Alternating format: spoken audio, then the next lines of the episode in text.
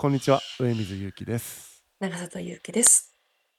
さて、今日は、湯を沸かすほどの熱い愛の映画感想会をやりたいと思います。よいしょ。ありがとうございます。第2回目ですね。え ーなんか映画、何回か1回急にね、なんていうんですかね、はい。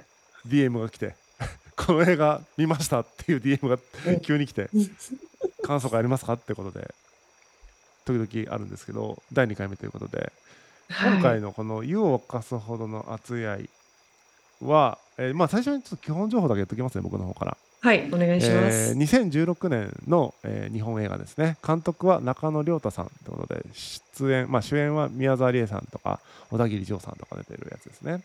うんで、設定というか、あらすじとしては、銭湯を営む、その、夫、小田切丈さんが蒸発すると。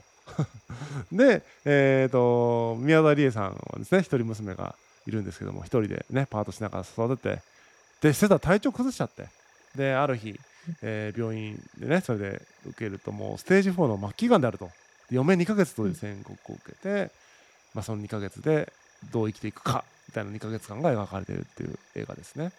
はい。はい、はいなんでこの映画をまずそのあ見たのはいつ見たんですか？どういうあれで？これ、見たのは、あの、飛行機の中だったんですけれども、はいはい。えーっと、ちょうどちょうど2週間ぐらい前ですね。ああ、そうでしたっけ？なるほど。じゃあ、それぐらいじゃなかっ送ってきたちょっと前にじゃあ見たんですね。あの DM を。た。そうですね。は。はいはははい。で、大体アメリカの飛行機の中って日本映画が、まあ、2つぐらい、2つ3つぐらい入ってるんですよ。はいはい。で、その中の一つがこれだったんですよ。で、何のね、情報もなく、ポチッと押して。見始めたんですけど、はいもうずっと泣いてました。え、え、マジっすか？意外と。意外えちょっとと。ごめん。全然、ああの違った予想と。えそういうこと？マジっすか？なんか、うん、そうですか？すごいえーとね一人で泣いてこっからました、先ちょっと。ネタバレ ネタバレ含む話をしますっていうのが1点目ともう1点はあの映画のなんていうのかな批評をしたいわけじゃなくて僕はあのこの撮り方がこうだとかすこのねうんこの演出がこうだみたいなことを言いたいくはなくてその登場人物のね置かれていた状況とか心情とか発言とか行動そういったところにフォーカスして、はい。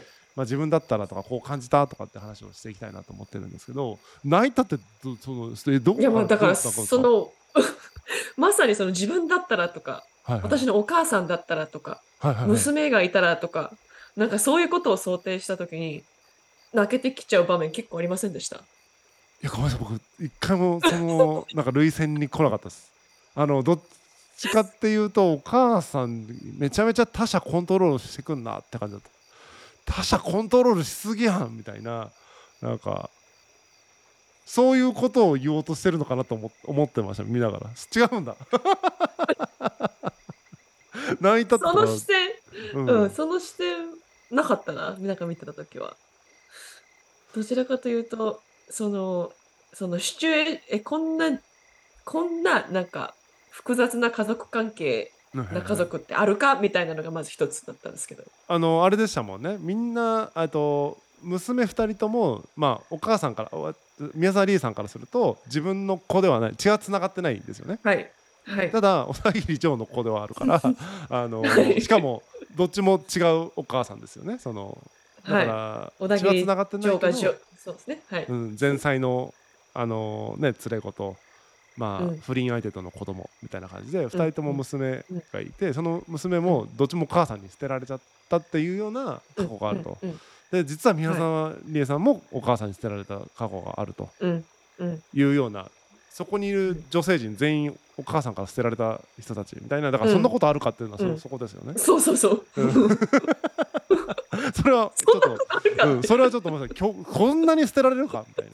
まあ捨てられるのかもしれんけどそんなに集合するか？みたいなのは確かに。思いましたね。ああそう。ん。確かにな。それはかんそれは泣けたんですか？そこ。それともそれはどういう感覚なんですか？その娘に対してすごくなんかいじめられてるじゃないですか娘はい娘さんがね。制服をこう隠されたりとか。あじゃあ最初はなんか汚されたりとかね絵の具とかで、うんでエスカレートして制服隠されてしまって、うんうん。制服ないから体操着着てたらいじめっ子から、体育の時間じゃないよとかって言われるやつですよね。うん、言われる、うん。そうです、そうです。でそうやっていじめられてる、そのね、娘に対して、まあ、本当の娘じゃないですけど、娘に対して、はいその現実にこうちゃんと向き合わせて、うんうんそれを乗り越えさせるうん、っていうことを無理やりしてたじゃないですか。無理やりしてた。あれどうなんですか？うんそう そこをどう今じゃ多分ダメなんだろうなって思うんですよね。はいはいはい。なんだろう、現代だと。うんはいなんかこれ10年ぐらい前の映画ですよね。2016年の映画で映画の中でねスマホは使ってたんで少少なくとも2010年以降ぐらいの以降ですね。の世界だと思いますよはい。そすはい。そんな昭和とか平成初期とか話ではなくて本当2010年代ぐらいのうん世界だと思うん。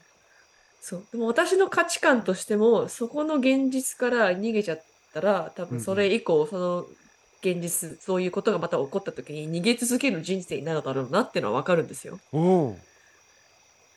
だから一回どこかで向き合って乗り越えないといけないっていうふうに思ってるタイプなんですね。なるほどじゃああそこで学校にもうもう今行かないとダメだろみたいな感じでもう行きたくないって言ってる娘を結構もう尻叩いて学校行かせたのは、あれはグッグッドだったんだ。私の中ではすごくすげえな、この母親っていう。自分が母親だったらそれできるかなって思っちゃったんですよ。自分が親だったら絶対あれもう行かなくていいけど行かない責任を負うべきだって話を僕は多分すると全然あ行その行かない現実と向き合えって話を僕はすると思う。なんか必ずしも、うん、うん。向き合わせ方がすごく過激だったっていうか。そうそうそう過激だと学校に行けみたいな感じで学校が全てかなみたいなことをすごい思っちゃったから。なんかねえ、うん、学校でなんとかうまくやろうとしてうまくやれなかったのが、うん。それが足りていたか足りてなかったかなってものは誰にも判断つかないうん。から、うん。自分で判断してみたいなことを僕は多分言うと思う。うだからどうやって子供をその現実に向き合わせて、う。はいはい。どういう形で乗り越えさせるんだろう自分っていうのをすごく考えちゃって。うん、それは確かにそうですね。そううんうんうん。あんなに過激に学校に行けとは絶対に言えないなと思って。そうねだってあれはさ、実際立ち向かってさ克服したじゃないですか娘がたまたまでもあれで相当相当失敗してさもううつ病になるとかさもう勢いで自殺するとかなっちゃったらさ、余計責任感じますよねうんうんうん。成功したからよかったねみたいなしかも娘がやったことは体操着全部教室の中で脱ぐっていう行為だったじゃないですか。そうそうそうだからいじめっ子にた制服返してくれっつって切れるんじゃなくて体操服脱ぎ出してもうしね教室の中でうんクラス30人の前で下着姿になって制服を返してください体育の時間じゃないんでみたいなことをね言ってそう。服を着なさいとかって言われるけど体育の時間じゃないんでとかって言ってなんかそんな感じにしてたけど僕から言わせるとですよ僕から言わせるといやこれ制服返してもらっても二度と学校行けんやろって思いましたもんうん、そう、恥ずかしくていけないよねっていう。クラスでいきなり服脱ぎ出してこれもう恥ずかしい一番恥ずかしい体操服の方がよっぽど良かったよと思うからさ制服ないんでって言いながら体操服で学校行き続ける方がよっぽどうん。行きやすいと思ったのまあね、うんうんうん。どういうことっていう どういう反応の仕方って思って。うんそれを思ったけど、でもそれをね、ちゃんと称えるお母さんみたいな。よくやったわ、みたいな。うんちょっといかれてんな、この親子とは思いましたけまあ確かにちょっと行かれてはいますね、ど。うん。うん独特のこうねパッションがあるというかこありますよね。う、うん、そう、そのパッションがめちゃくちゃ伝わったんですよ。その内容動向。うんうんうん、そ確かにパッション系お母さんじゃないいいその人のなんかうん。偏ってるんだけどでもその人の大事にしてることとかがすごくわかる感じでしたよね、そううんそこにやっぱパッションと愛があったじゃないですか。ありましたねうん。それに心が動かされたんですよ、私は。なるほど内容ともかく。パ パッションに心動かされたんですねだからだってさあのー隠し子隠し子なのか単純に不倫相手の子で知ってたのかちょっと分かんないけど、妹を小田切城と一緒にに妹が来るじゃないですか。はいはい。でい急に4人家族になると。要は小田切城が蒸発してて、えーうん。隠し子と一緒に住んでいる。でうん。宮沢りえはそのねもう蒸発しちゃってるから旦那さんが、はいえっとその、娘と一緒に2人で暮らしてるって状態だったんですけど、小田切城を連れ戻すんですよね。余命宣告された後に。うんで4人家族みたいな編成になると、うん。夫うん。妻、えー娘娘ですよね。しかも自分の血がつながってない娘娘みたいな。娘はい。でその最初集合してご飯食べながら働かざる者食うべからずとか思いっきり言ってるから もう児童労働ですけどみたいな感じじゃないですか。あのね手伝わせるとかはなんか全然その範疇ね、労働と言えないはい。範疇とかだったら、うんうん。とかねグレーなラインはあると思うけど、はい働かざる者食うべからずって思いっきり言ってうとかさおいって大丈夫かなみたいな。でもそれに従ってましたからね子供は。いや従いますよね。生きていくのに。だってさ選択肢ないじゃないですか。うん。そう。だからまあまあなんだろう結局やっぱり死に際だったじゃないですか。はいはい。けど子供たちはそれを知らなかったじゃないですか。うんうんうんでそれをじゃあどうやって伝えるかっていうのをちゃんとプランがあったじゃないですか。その旅行に行って、はいはいはい。小田切城の前菜ですよね。うん、前妻です。あれ？結婚してたんですっけ？結婚はしなかったんでしたっでけ多分結婚はしてないですよ。であ。子供ができちゃってでそれで耳が聞こえないからで育てられないってその耳の聞こえない方が言っちゃって、うんうんうん。で宮沢りえと結婚したっていう設定じゃなかったそうそうそう。結婚してはなかったんだ。そうか子供だけできてたんですね。けはい。はいうんはい。はい。で本当のお母さんよとか急に合わせちゃうじゃん。言われても そう。あ何そだかられ急に合わそうせてああいうのもだから僕からするとさああなたの都合じゃんみたいになるんですよ。う。ん、それこそ何自分自分に置き換えたらちょっと嫌ですもん。僕も嫌だ。えっと母子家庭で結構お父さんは知らないんですよ。すごいちっちゃい時に離婚してるから、うん。でもいきなりさ飲食店にお母さんって言ってさ「あなたのお父さんだから挨拶してきなさい」とか言われても「えー!」ってなりますよ。しかも車からさ降ろしてさちょっと夕方までには戻ってくるからみたいな「あれねおお話ししてきなさい」とか言って捨てられるじゃん知らない土地で。うん。あれ虐待かなとか思いました。大丈夫かな？